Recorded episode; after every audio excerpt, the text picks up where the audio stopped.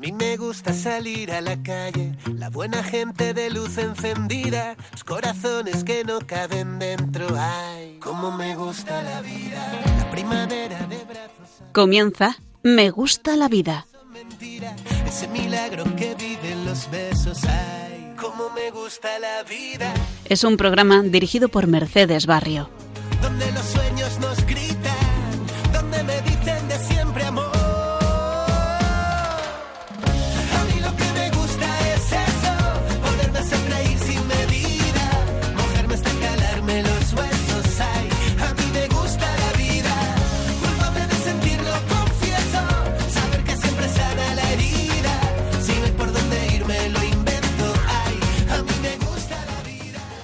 Muy buenas tardes, queridos oyentes de Radio María. Aquí estamos un martes más con todos ustedes en nuestro programa Me gusta la vida.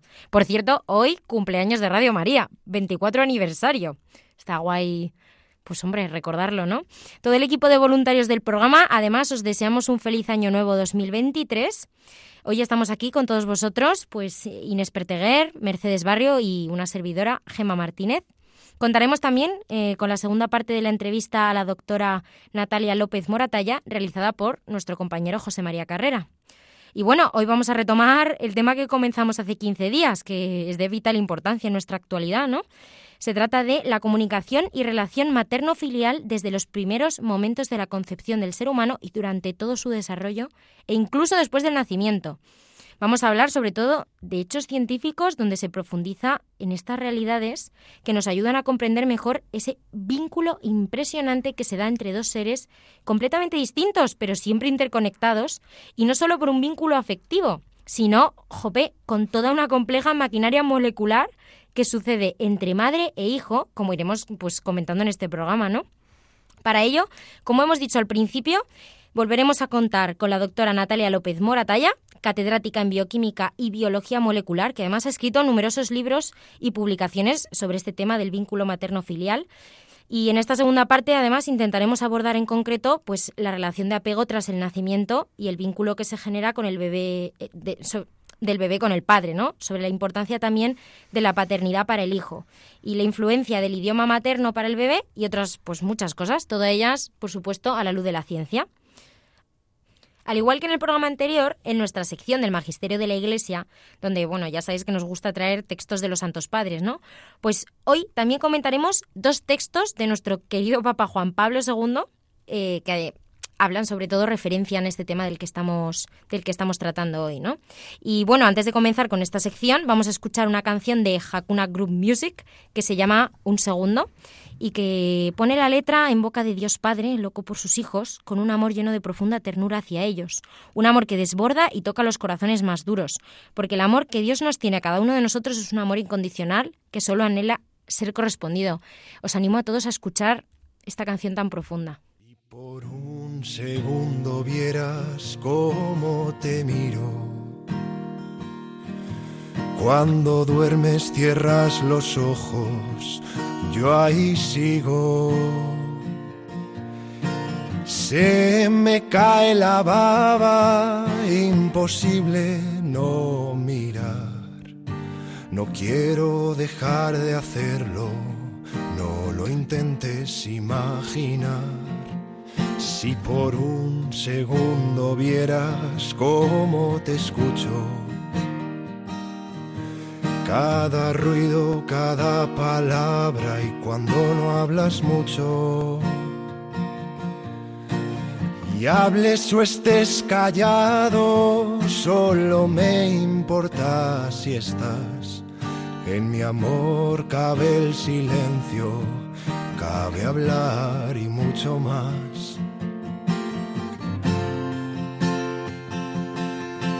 Reviento de amor, estoy temblando de gozo, de cómo con la mirada estás aquí y no estás solo.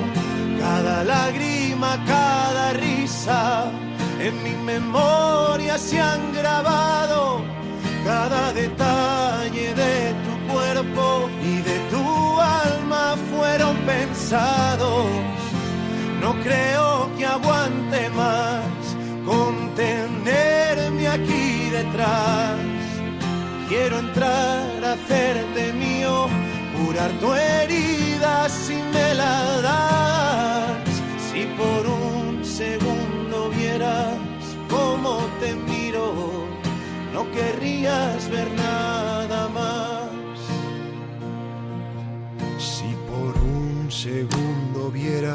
cuánto te amo.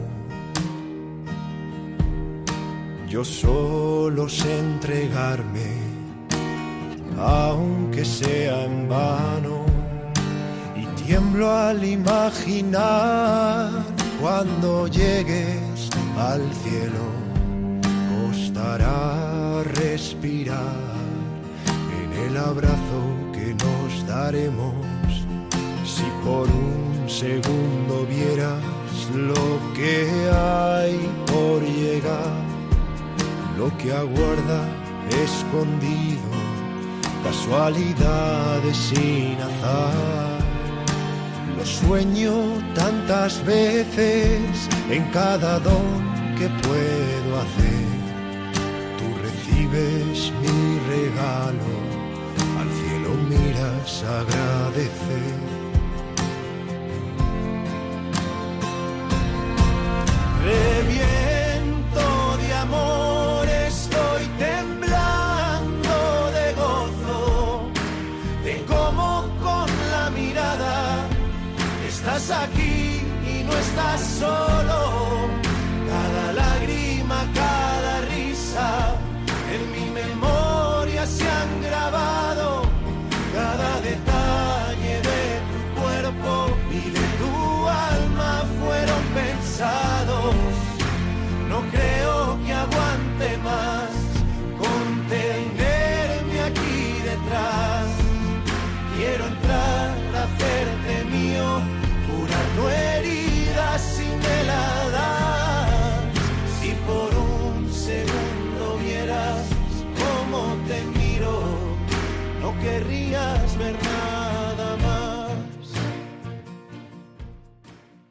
Comenzamos este comentario del Magisterio de la Iglesia eh, con un extracto del texto de una audiencia general del Santo Padre, ya hemos dicho, nuestro queridísimo San Juan Pablo II, en enero de 1979 que pues nos va a leer Inés Perteguer. Inés, ¿qué dice este, esta audiencia general? Cuéntanos. Durante la octava de Navidad, la Iglesia nos hace dirigir la mirada del Espíritu al misterio de la maternidad. El último día de la octava, que es el primero del Año Nuevo, es la fiesta de la maternidad de la Madre de Dios. De este modo se resalta el puesto de la Madre, la dimensión materna de todo el misterio del nacimiento de Dios. Esta Madre lleva el nombre de María. La Iglesia la venera de un modo particular. Le rinde un culto que supera el de los otros santos. La venera así precisamente porque ha sido la Madre, porque ha sido elegida para ser la Madre del Hijo de Dios, porque a ese Hijo, que es el Verbo eterno, le ha dado en el tiempo el cuerpo, le ha dado en un momento histórico la humanidad. La Iglesia incluye esta veneración particular de la Madre de Dios en todo el ciclo del año litúrgico, durante el que se acentúa de modo discreto y a la vez solemne el momento de la concepción humana del Hijo de Dios, a través de la Anunciación celebrada el 25 de marzo, nueve meses antes de Navidad. Se puede decir que durante el periodo desde el 25 de marzo hasta el 25 de diciembre, la Iglesia camina con María, que espera como toda madre el momento del nacimiento, el día de Navidad. Y contemporáneamente, durante ese periodo, María camina con la Iglesia. Su expectación materna está inscrita de modo discreto en la vida de la Iglesia cada año. La maternidad espiritual de Santa María comenzó al mismo tiempo que la maternidad física. A los pies de la cruz, esta maternidad espiritual llegó en cierto sentido a su momento clave. Jesús, viendo a su madre y al discípulo a quien amaba, que estaba allí, dijo a la madre, Mujer, he ahí a tu hijo. Así, de manera nueva, la vinculó a ella, su propia madre, al hombre, al hombre a quien transmitió el Evangelio. La ha vinculado a la Iglesia el día de su nacimiento histórico, el día de Pentecostés. Desde aquel día toda la Iglesia la tiene por madre, y todos los hombres la tienen por madre.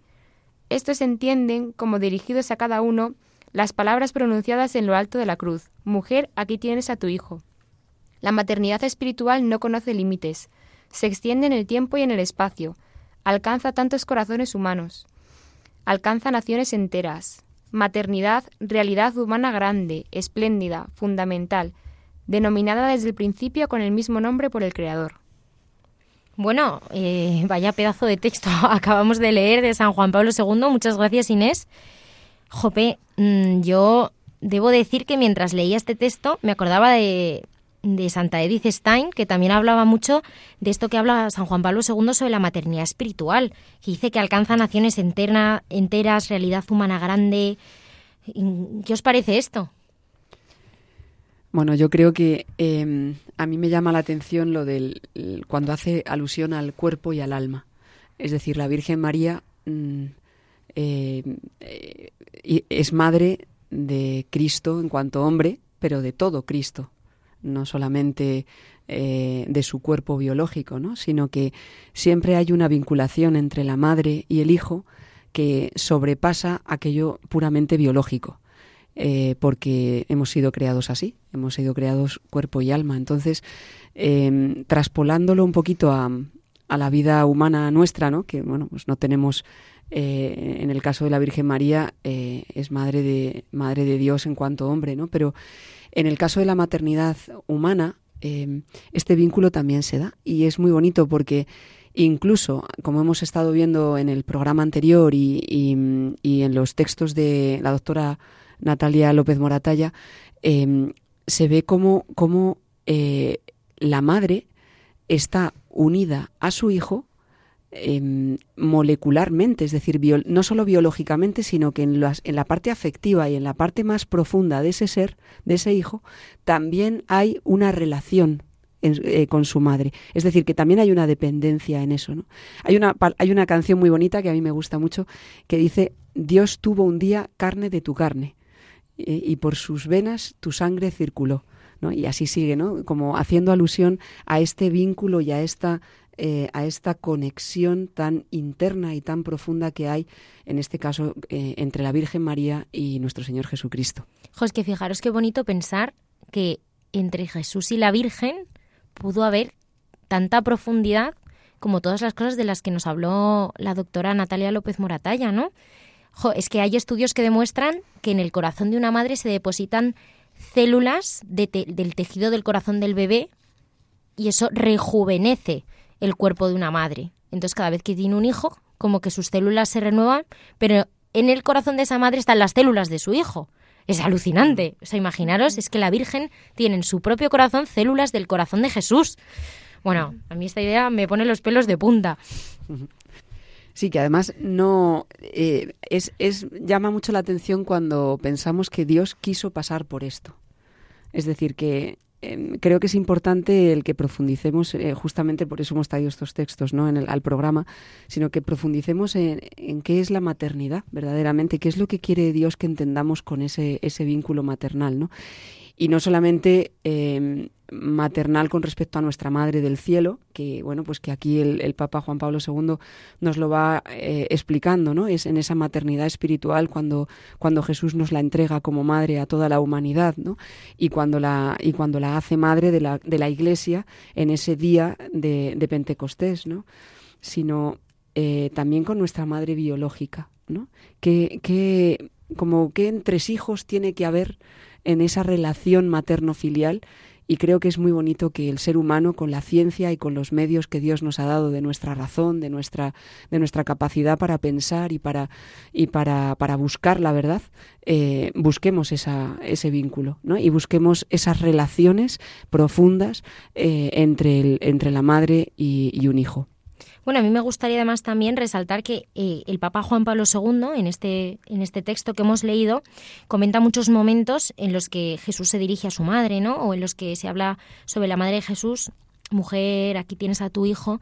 Y yo justo leyendo esto me acordaba de esa parte del Evangelio de San Juan en el que dice que María guardaba todas esas cosas y las meditaba en su corazón, ¿no? Que me parece que refleja muy bien no solo esa idea que ya hemos comentado del vínculo molecular entre el bebé y su madre, que todo lo que es el hijo en sí mismo se guarda en el corazón de una madre, sino que además en el mm, en toda esa parte de desarrollo mm, de su hijo, del niño Jesús durante su infancia, una madre va simplemente siendo espectadora de todo lo que pasa y guardando a ese niño en su corazón. Bueno, es que esto me parece también alucinante.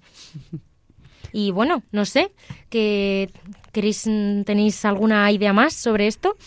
Poco más que añadir a todo lo que habéis dicho, la verdad. Eh, a mí me parece, la verdad, que un regalazo el dejarnos a María como madre, sobre todo para esos corazones más duros, ¿no? Que a veces les cuesta. Yo creo que ningún corazón se puede resistir a, a esta madre que nos ha dado Dios, ¿no? Eh, Sí, además, eh, fijaros que a veces tenemos, eh, me refiero ahora al vínculo materno y al, vínculo paterno.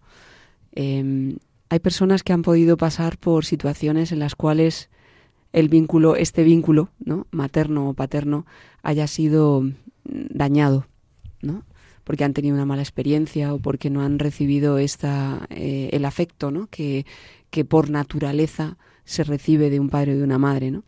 Y sin embargo Jesús nos muestra en la Virgen que, que ese modelo siempre está y que, y que no priva a ningún ser humano de lo que es el tener una verdadera madre en su vida, ¿no? Eh, cuán necesario debe ser para nosotros el tener eh, un vínculo materno en nuestra vida y un vínculo paterno en, en toda nuestra vida, ¿no? Me, llama la atención. Jo, qué realidad. Sobre todo porque fíjate que hasta el niño Jesús necesitó una madre y un padre, ¿no?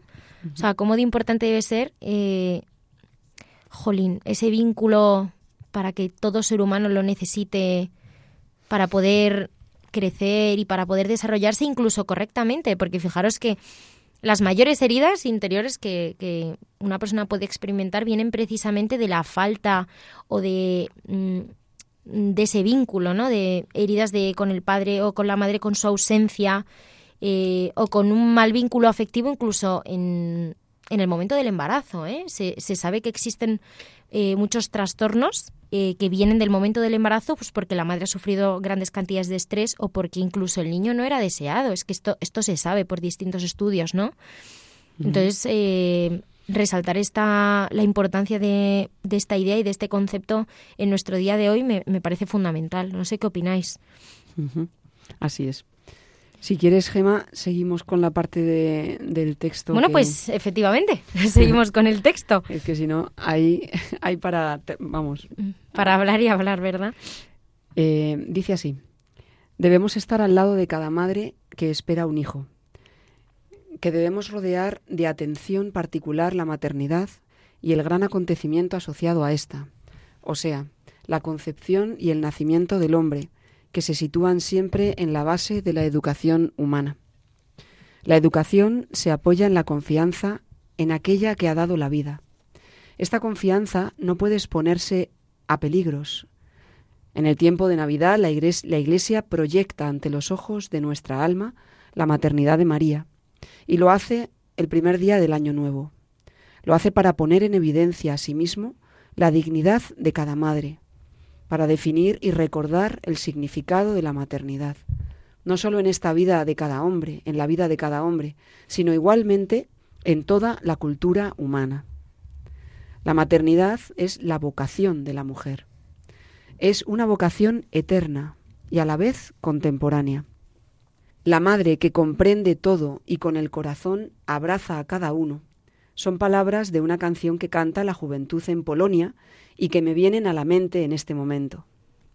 La canción proclama seguidamente que hoy en el mundo, de modo particular, tiene hambre y sed de esa maternidad, que constituye física y espiritualmente la vocación de la mujer, al igual que lo es de María. Es necesario hacer lo imposible para que la dignidad de esta vocación espléndida no se destroce en la vida interior de las nuevas generaciones, para que no disminuya la autoridad de la mujer madre en la vida familiar, social y pública, y en toda nuestra civilización, en toda nuestra legislación contemporánea, en la organización del trabajo, en las publicaciones, en la cultura de la vida diaria, en la educación y en el estudio, en todos los campos de la vida. Este es un criterio fundamental. Debemos hacer todo lo posible para que la mujer sea merecedora de amor y veneración. Debemos hacer lo posible para que los hijos, la familia, la sociedad descubran en ella la misma dignidad que vio Cristo en la mujer. Bueno, si queréis, vamos a comentar un poquito esta, esta parte porque me parece que precisamente este párrafo de la carta de San Juan Pablo II habla de un hecho importantísimo, habla sobre la vocación de la mujer. Además, creo que nombra la palabra vocación varias veces a lo largo del texto. La maternidad es la vocación de la mujer. Debemos hacer lo imposible para que no se destroce esta vocación de la mujer. Me parece importantísimo subrayar esta idea porque creo que hoy en día existe una especie como de complejo de inferioridad en las mujeres, como si ser madre fuese un impedimento, como si ser madre fuese una piedra en tu camino que te esté impidiendo tener éxito en la vida o que te estuviese impidiendo alcanzar tus objetivos. Pero es que yo quiero resaltar que ser madre no es solamente tener hijos, ¿no? Que ser madre es una vocación, es una idea, es, es todo es, es todo un complejo, un, conjunto de cosas de las que está hablando Juan Pablo II y en la que se incluye incluso la maternidad espiritual de la que también hablaba constantemente, como ya he comentado antes, Santa Edith Stein. Es que ser madre forma parte de la identidad de la mujer. Es que una mujer que no abraza esta identidad, mm, yo creo que de algún modo como que pierde su objetivo en la vida. No, sé qué opináis de esta idea, aunque me parece un, un poco puntillosa y revolucionaria, ¿no? A mí me, llama la atención que esto lo dijo San Juan Pablo II en 1979, como muy premonitorio de lo que está pasando ahora mismo, ¿no? O sea, él advierte de lo que va a pasar si se pierde esa, eh, esa vocación a la maternidad y yo creo que ahora mismo pues lo estamos viendo las consecuencias. Eh, yo estoy de acuerdo contigo, es una idea un poquito ahora como que, que nos suena un poco como radical, por decirlo así, pero es una realidad, es la principal diferencia con los hombres es que podemos ser madres. Como tú dices, no significa una maternidad física de tener hijos, pero sí ser conscientes de que eh, la maternidad está en nuestra en nuestra identidad, nuestra, identidad. nuestra esencia. Así es. a, mí, eh, bueno, coincido plenamente con lo que estáis diciendo, ¿no? Me parece que lo de idea revolucionaria o no, yo creo que es una, es una verdad como la copa de un pino. Entonces, eh, no es una cuestión revolucionaria. Yo creo que ahora estamos malinterpretando los conceptos de feminismo y, de, bueno, pues no, dignidad de, la mujer que por supuesto y, desde aquí lógicamente el primero Juan Pablo II no eh, cómo está defendiendo esa dignidad eh, de la de la mujer no el primero fue Cristo también, ¿no? que, quiso dignificar a la mujer eh, en, su, en su madre, ¿no? que fue realmente la, primera apóstol de nuestro Señor Jesucristo, la primera discípula, la primera apóstol. ¿no? Y, y, pero es que una cosa no quita la otra. Y yo creo que ahora, hoy en día, estamos confundiendo los términos. ¿no? Como has dicho, Inés, mm, eh, la identidad genuina que nos hace únicas es la capacidad que tenemos para engendrar vida. Eh, que es lo más parecido a lo que puede hacer Dios creador. O sea, somos eh, el, ser humano, hombre y mujer, eh, son co-creadores con Dios en, la tarea de la creación, en la tarea de la procreación humana.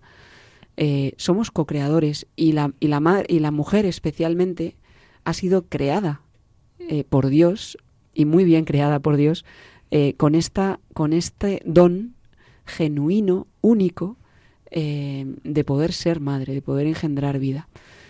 Yo creo que esto no es que sea revolucionario, es que es precioso, es que es una barbaridad lo que estamos diciendo, ¿no? Y que, y que a la vez necesitamos mm, caer en la cuenta de que no podemos meternos en las ideas extrañas del mundo actual de que el feminismo tiene que estar en contra de la maternidad o que esto es una esclavitud para la mujer y es un retroceso para la mujer o para la realización de la mujer. La mujer no se puede realizar si no es em, eh, plenamente y para que se realice plenamente tiene que tener esta dimensión de maternidad. Eh, eso es fundamental. Bueno, ¿qué te parece, Mercedes, si profundizamos en esto que acabas de decir, en este concepto de dar vida. Es que, es que, jolín, ¿qué significa dar vida? ¿Qué significa engendrar vida? Porque ya hemos visto, y hoy seguiremos viendo, cómo en el momento de, la fecundación, ¿no? El óvulo y el espermatozoide se juntan y la mujer alberga esa vida, pero esa vida es la que lleva la dirección de la orquesta de todo lo que va a ocurrir. Pero sin ayuda, sin ayuda de la madre, sin que la madre estuviese ahí aportando todo lo que este bebé necesita, es que esta vida no podría llegar a desarrollo, ¿no? Pero yo quiero, Jolín, que comentemos sobre que dar vida tiene que ver mucho con, con este momento en el que el bebé dirige la batuta, pero la madre da, ¿no? Que no solo un, a nivel físico, es que también, también tiene una, una parte afectiva, ¿no? Las mujeres están preparadas para dar, ¿no? No, no, no sé si me seguís el hilo de, de, la reflexión. Bueno, yo creo que te estás refiriendo a, Es verdad que el, ser humano, desde el primer momento de su concepción, es dependiente. Eh, eso no significa que sea también autónomo, es decir, autónomo, mejor dicho, eh, independiente como un ser distinto, pero es dependiente y todos dependemos unos de otros en algún momento y en toda, la, en toda nuestra vida dependemos unos de otros. Entonces, el, y, mucho más un niño o un embrión eh, recién concebido, ¿no? Un niño recién concebido. La madre lo que hace es entregar lo suyo para que el otro pueda ser. Ese es el concepto de vida, ¿no? Pongo todo lo que tengo a tu alcance para que tú puedas desarrollarte como persona al fin y al cabo creo, por lo menos en mi humilde opinión, me parece que, es a lo que te referías, ¿no? Que eh, la madre es una entrega permanente que dando todo lo que tiene de sí, el niño es capaz de, desarrollarse sin perder su propia identidad sin que el niño pierda su propia identidad. Y esto es lo, maravilloso, ¿no? Que es que igual que, que, Dios en la creación, Dios no pierde en su creación. Dios entrega eh, su, su, don a la creación, ¿no? Eh, entonces, bueno, yo creo que, que, es un matiz más, ¿no? De esa maternidad, de esa la preciosidad que, hay en la maternidad. Bueno, y de hecho yo, yo quiero invitar a todos nuestros espectadores, sobre todo pues a las mujeres, porque es a quien nos estamos refiriendo precisamente ahora, a que ellas mismas reflexionen sobre esto y se planteen cuándo se han sentido plenamente realizadas cuando realizaban sus propios deseos o cuando por el contrario se estaban dando a los demás, estaban dando vida, estaban creando vida, ¿no? Entonces, me parece que es una reflexión muy importante porque, bueno, incluso yo como mujer, Inés, Mercedes, creo que me podéis dar la razón. Creo que los momentos de mi vida en los que he sentido que yo verdaderamente cumplía mi vocación es cuando verdaderamente renuncias a ti mismo para atender al otro, ¿no? Em, lo que pasa que, claro, vivimos en unos tiempos en los que pues el egoísmo está a la orden del día, ¿no? Y parece que no, no, no. Tengo que realizarme yo, tengo que hacer yo mis cosas, yo mime conmigo. Y si alguien se interpone en este yo mime conmigo, lo tengo que aplastar, porque si no se está interponiendo en mis objetivos y en mi camino. Eh, invito a todas nuestras espectadoras, nuestros espectadores también, a que lo reflexionen y, y caigan en la cuenta que, bueno, que esta es una vocación universal también pero especialmente las madres por, este, por esta identidad de dar vida, de capacidad de, no solo a nivel físico, sino también a, nivel espiritual, pues que reflexionen sobre este punto. No sé qué opináis, eh, Inés, si tienes algo más que subrayar sobre este texto. Mercedes. No, eh, yo creo que lo has explicado muy bien. Es eh, un añadido más ¿no? a la definición de la mujer. Y, y, es verdad que hay que hay que ponerse en ese feminismo auténtico y verdadero, ¿no? que es el, el que nos han, por el que nos han sido creados y el que, el que verifica nuestra verdadera identidad. Pues nos quedamos con esta última parte de este trocito que decía que la sociedad es importante que descubra en la mujer la misma dignidad que vio Cristo, ¿no? me parece importante que nos quedemos con esta última idea y bueno, pues antes de pasar a la entrevista que tenemos hoy con la doctora López Moratalla, mm, vamos a escuchar una canción que se titula desde aquí del otro lado, de Manuel Carrasco, que está dedicada a su hijo, donde se refleja preciosamente la ternura y el amor y la relación más pura que un hijo puede despertar en los padres y que bueno, está manifestada como ya hemos dicho musical, musicalmente. Un amor completamente diferente y desbordante. Así que nada, escuchemos.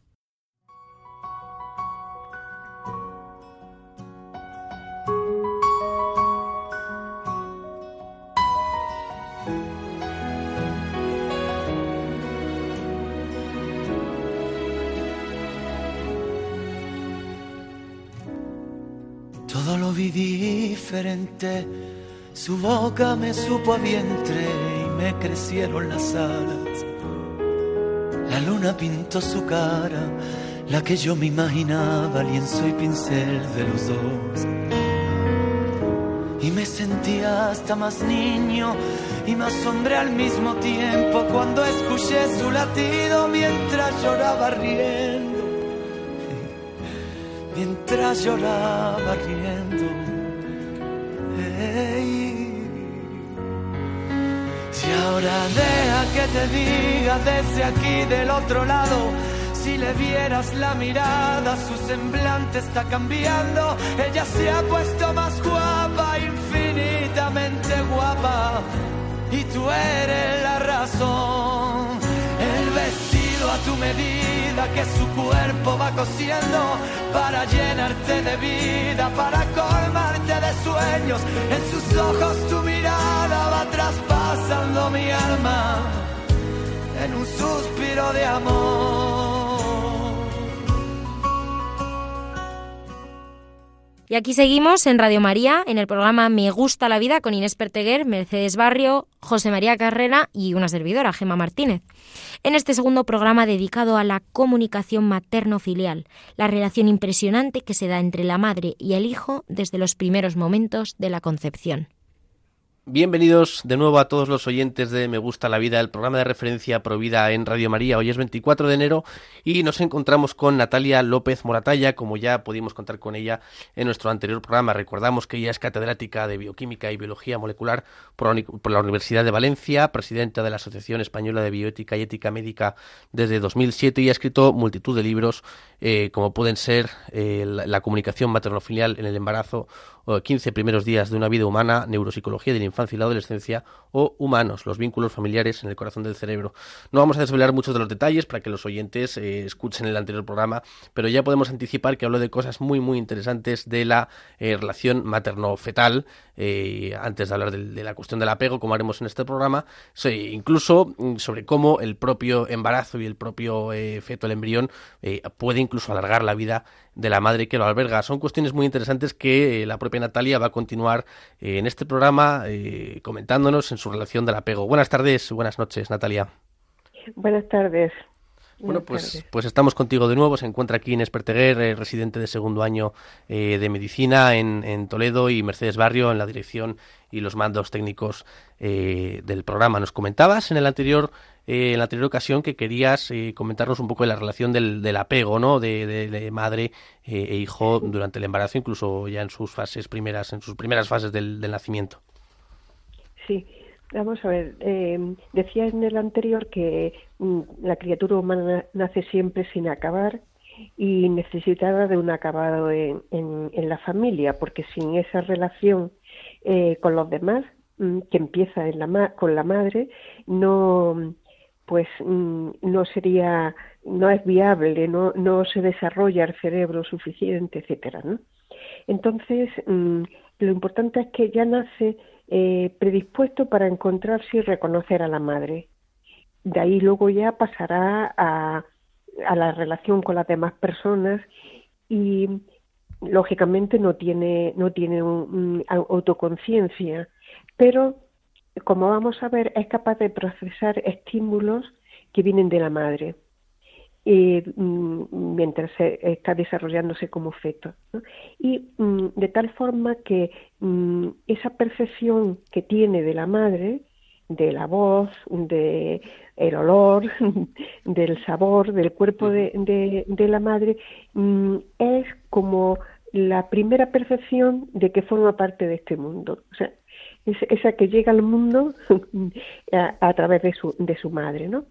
Así, por ejemplo, eh, a las pocas horas de, nacer mmm, ya percibe los olores de, de, del cuerpo que los ha tenido desde la semana 24 de gestación, ¿no?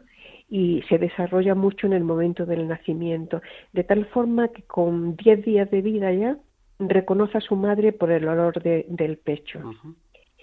Y después es muy, me voy a extender más en esta parte porque es muy impresionante lo que mm, eh, produce el poder, el haber estado mm, eh, pues 10 mm, o 12 semanas antes de, nacer teniendo una experiencia auditiva, es decir, que detecta los sonidos del habla materna, de la música que, que canta o que oye su madre eh, y mm, es curioso que mm, eh, va teniendo, va, va adquiriendo, mm, eh, pues detecta las regularidades estadísticas, ¿no? De tal forma que al nacer eh, es capaz de distinguir la voz de su madre, eh, incluso su forma de, hablar. Esto tendrá, como mm, comentaré luego, un impacto muy fuerte en que reconoce a su madre en el momento que ella mm, le mira, ¿no? Pero vamos a centrarnos todavía en la voz, eh, el efecto que tiene mm, en, el idioma materno, ¿no? bueno, mm, eh, los recién nacidos eh, procesan de una forma muy diferente y de forma mucho más activa la voz de su madre que la de extraños. Y luego también entrarán a formar parte en este proceso los, los cercanos, ¿no? los familiares, la, voz de familiares. ¿no? Mm, entonces, eh, es curioso que, que, en el seno materno guarda memoria de, de, de, lo que oye, de tal forma que en los, al nacer yo tengo un, un, bueno, una, un audio que, que, se ve, mm, eh, que se oye así, pues mm, tienden mm, los bebés a, pronunciar melodías similares de las que ha percibido en su madre, ¿no? por ejemplo, eh, hay distintos estudios sobre la entonación del llanto, de tal forma que podemos decir que, que los niños franceses lloran en francés y los alemanes en alemán. Es decir, que hay, hay todo un una memoria de, la voz de su madre, de su entonación, etcétera, de su idioma, y, que mm, hace que, él llore en ese idioma, ¿no? Mm, bien, entonces los, los niños memorizan los patrones de entonación y cuando hacen sus propios sonidos, como ese eh, acabo de comentar en el llanto, incluso realizan los movimientos de la boca correspondientes tanto a vocales como consonantes, aunque nunca han visto esos movimientos en, el seno materno, lógicamente no ven. ¿no? Em, y además hay más actividad en el cerebro en respuesta a una voz familiar que la de un desconocido. Y es muy curioso cómo aprenden eh, la, la, la, lengua materna, a diferencia de cualquier otro idioma, sobre esa experiencia inicial, ¿no? Es decir, un niño con eh, un bebé de cuatro o ocho meses, ¿no? Eh, prestan atención al, a los labios, al movimiento de, de, los labios en cualquiera, cuando oyen estar hablando en su idioma o en otro. Sin embargo, como ya tienen una experiencia hacia la lengua materna, desde el seno materno, eh, no necesitan mirar eh, la boca y sin embargo, mm, solo si es el idioma materno, prestan atención a los ojos ¿no? y a través de la mirada pues acceden a otras señales eh, igual que hacemos los adultos no mm, mientras está una persona hablando, cuando miramos a los ojos nos, damos cuenta de muchas más cosas, ¿no?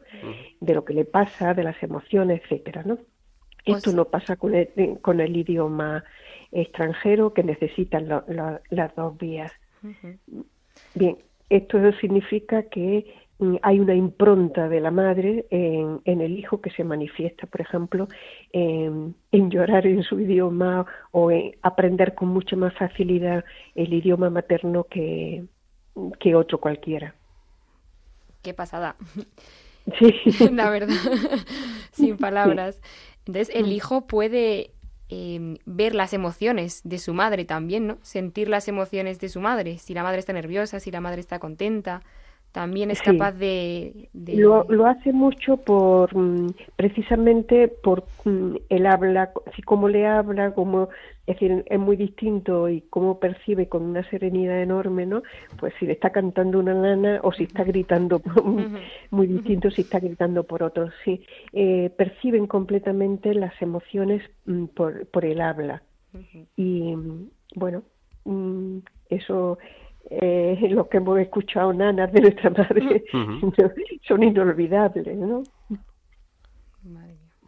Oye, y, Natalia, otra pregunta que a mí, mm, desde luego, me, casi que no me la creía, así que eh, te la vengo a preguntar a ti a ver si me lo puedes confirmar o, estoy en el error. Eh, yo leí que, em, o sea, nos has hablado de cómo eh, al niño le afecta el llanto de la madre o, la voz de la madre y cómo eso influye incluso en sus procesos de aprendizaje. Pero, y al revés, me explico, me, yo leí que si tú en un cuarto de, de recién nacidos mm, tienes a seis, a siete niños, y hay eh, uno que llora, la madre es capaz de reconocer de entre los seis al que está llorando. O sea, ¿es, ¿es, capaz la madre de reconocer de entre seis niños el llanto de su propio hijo? Bueno, si la ha oído más de una vez, eh, sí, le resultará mucho más familiar. Yo de eso no tengo datos mm, eh, científicos, quiero decir, pero quizás la experiencia sí que, una vez que la ha visto, mm, eh, es muy difícil arrancárselo de, de su cerebro, ¿no? Claro. Entonces, mm, lógicamente, eh, mm, tendrá un sentido especial, lo mismo que las madres reconocen en su hijo mucho más que cualquier otra persona, ¿no? Y, y desde luego en el cerebro de, mm, de la madre, es decir, el llanto o la risa del niño tiene una influencia mm, enorme y contraria, o sea, es decir, que también en el padre, ¿eh? una vez que, que, ha nacido, pero eso es más parte del vínculo materno. Ya. Natalia, y mm, yo quería preguntarte sobre el tema de a nivel molecular o fisiológico, ¿qué ocurre cuando, cuando con el tema del llanto del niño con respecto a la lactancia? Eh, me llama poderosamente la atención eh, la relación que hay entre la secreción de, la leche materna con estados de ánimo o estados de, en, los que el bebé reclama su alimento. Sí, yo no conozco muy bien ese tema. Lo que sí sé es que mm, normalmente la, la, mm, la succión, el contacto físico ¿no? que, que hay ahí, eh, genera oxitocina que, que calma, ¿no? Mm, y calma todo, el, el de vincul bueno, es el, eh, una vinculación, ¿no?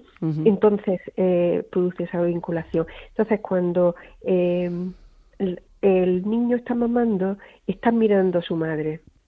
está enfrente, ¿no? Más o menos.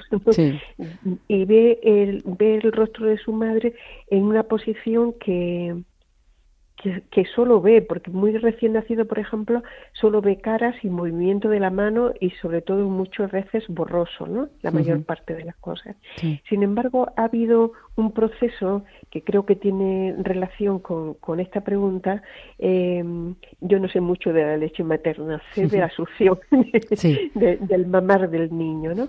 y, y, del contacto que hay con la, con la madre en ese momento.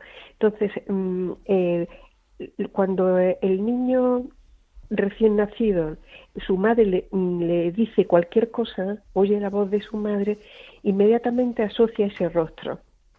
Mm, ya sabe que es el rostro de su madre, o sea, que ahí hay un contacto, un, reconocimiento eh, inconsciente en, el niño, pero que hace que ya la siga por donde vaya y no la confunda, ¿no? Y ese proceso, hay un proceso innato que permite ese reconocimiento del rostro por, por la voz. Y esa es la forma en que mm, eh, se va desarrollando, además, fomenta mucho el desarrollo de, ese apego.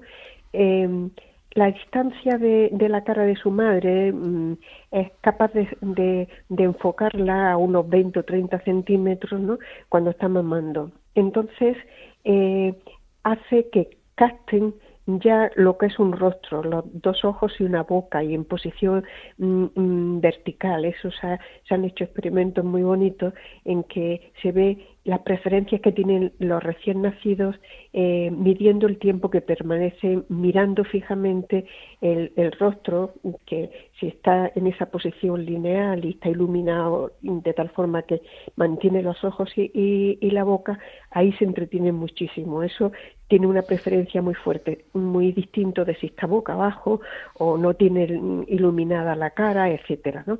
Entonces, eh, todo eso va contribuyendo a ese vínculo que el hecho de recibir la leche materna mediante mm, la succión es muy distinto si se la da en un, en un biberón y no está viendo a la madre, ¿no? Si, si está mamando, entonces mm, el vínculo de, de, apego se fortalece mucho porque segrega oxitocina, lo mismo que ha pasado en el parto, el contacto físico, ¿no? Mm, entonces eso mm, calma eh, y hace también que la madre eh, vaya creciendo, podemos decir, esa maternidad, ¿no? Es decir, en el sentido de, de conocer al hijo, de tener siempre una facilidad para comprender lo que le pasa. Eh, claro, los niños no hablan, pero las madres cuando van al, pediatra, bien que le dicen lo que tiene su hijo, ¿no? Lo que han notado, lo que tienen. Es, eso es el vínculo, ¿no? Y es muy importante este, este, proceso. Yo no creo que esté tanto en la leche como en el mamar. Eh, es mm, una cara siempre en, la posición adecuada, ¿no? Esta que hemos visto, eh, pues mm, eh, está indicando siempre un potencial compañero con quien comunicarse, ¿no? Y mm, esa cara que, que, ve, dos ojos y, una boca, ¿no? Es un signo de la presencia de un ser humano y eso lo detesta el niño, el recién nacido.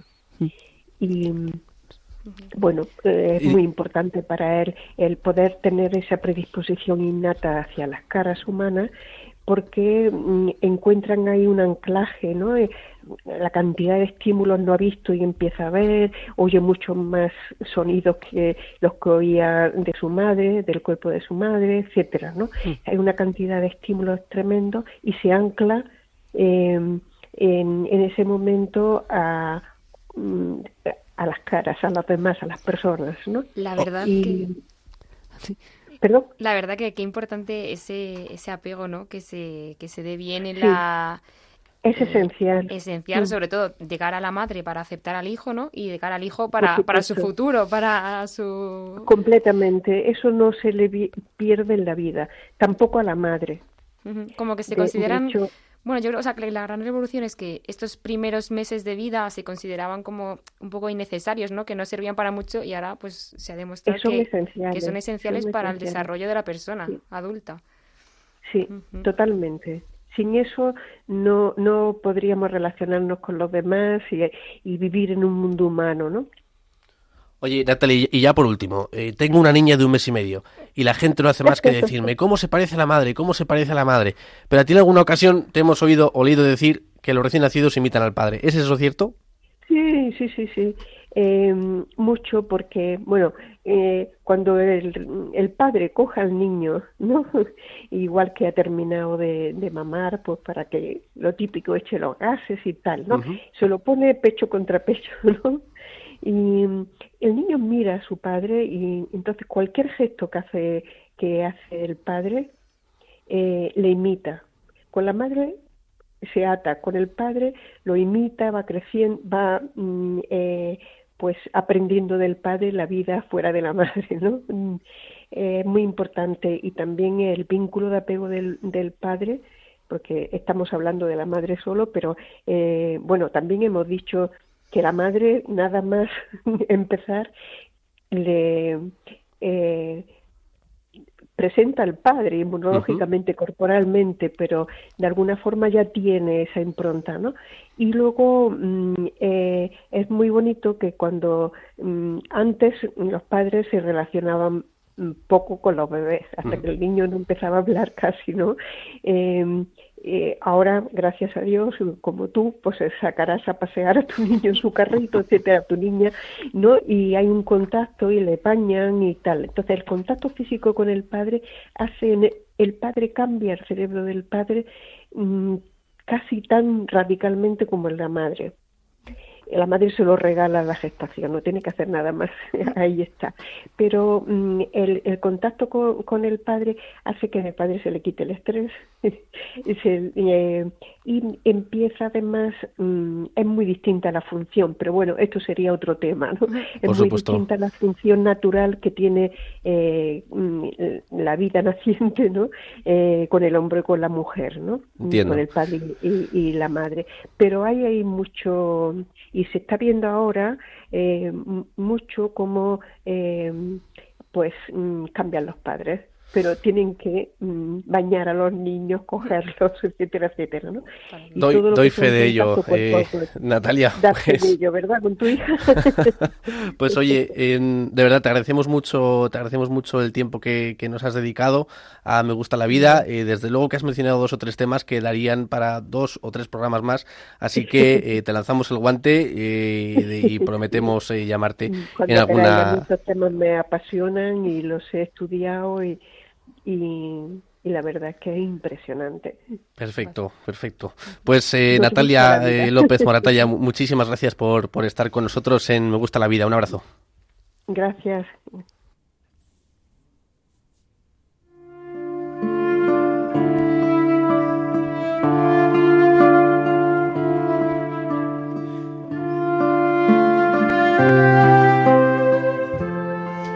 Ya para, para finalizar esta segunda parte del programa sobre la relación materno-filial, donde nos hemos adentrado en el maravilloso mundo de la relación de apego y el vínculo paterno con el recién nacido, vamos ahora a hacer silencio unos instantes en nuestro interior y vamos a rezar unos minutos poniéndonos en la presencia de Dios.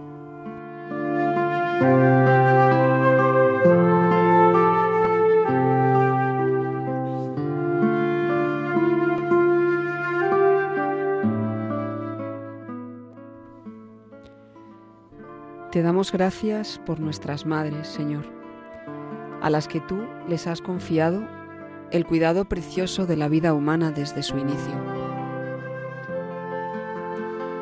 Tú has dado a la mujer la capacidad de participar contigo en la creación de una nueva vida. Haz que cada mujer pueda llegar a comprender el pleno significado de esta bendición. Mira, Señor, a cada madre que en este momento está esperando un hijo. Fortalece su fe en tu paternal cuidado y amor hacia ella y hacia su hijo que está en camino. Dale valentía en tiempos de, miedo o dolor, comprensión en los momentos de incertidumbre y duda, y esperanza en tiempos de problemas. Concédele una inmensa alegría por el nacimiento de su hijo Ayuda a todas las madres espirituales quienes están al cuidado de los hijos de otros y asumen su tarea con amor maternal, que puedan descubrir que engendrar vida es mucho más que dar a luz. Bendice, Señor, a las mujeres consagradas y misioneras que, aun sin ser madres biológicas, les has dado el gran privilegio y la responsabilidad de ser formadoras de otros niños o cuidadoras de jóvenes sin hogar. Bendice a las familias de adopción, a las familias de acogida. Bendice su generosidad y disponibilidad para transmitir el amor filial que tú nos das. Te pedimos, Señor, que todas las madres protejan y hagan crecer la fe de sus hijos, siguiendo el ejemplo de María, tu Madre. Te pedimos que envíes el Espíritu Santo Consolador a las madres que han perdido hijos, que están enfermos o separados de sus familias, que se encuentran en peligro o problemas de cualquier tipo. Muéstrales, Señor, tu misericordia y dales fortaleza y serenidad. Colma de tu paz a las madres que ya no están con nosotros, que disfruten en tu presencia del fruto de sus esfuerzos en la tierra. María, Madre del Cielo, intercede por todas las madres. Sé tú su guía, modelo y consuelo.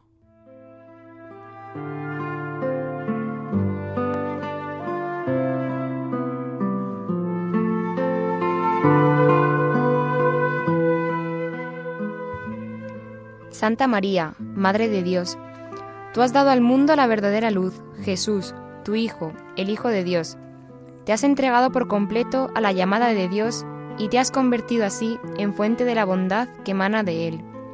Muéstranos a Jesús, guíanos hacia Él, enséñanos a conocerlo y amarlo, para que también nosotros podamos llegar a ser capaces de un verdadero amor y ser fuentes de agua viva en medio de un mundo sediento.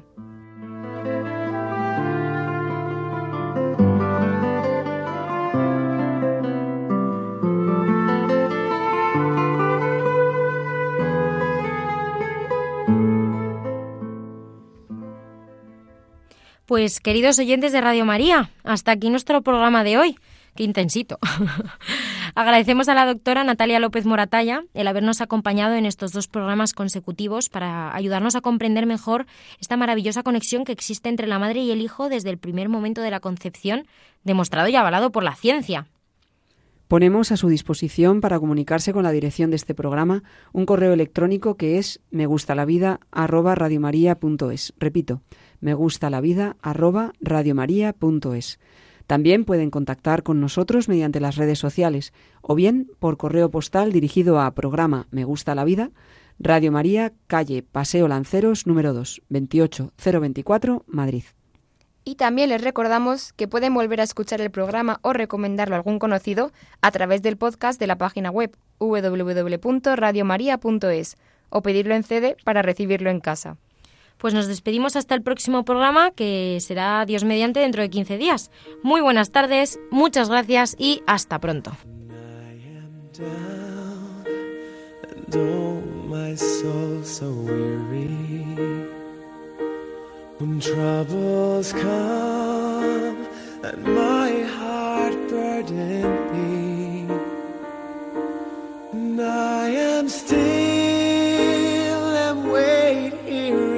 Silence until you come and sit a while with me. gusta la vida. A mí lo que me gusta es eso, poderme a sonreír sin medida, mojarme hasta calarme los huesos. Ay, a mí me gusta la vida. Han escuchado Me gusta la vida con Mercedes Barrio.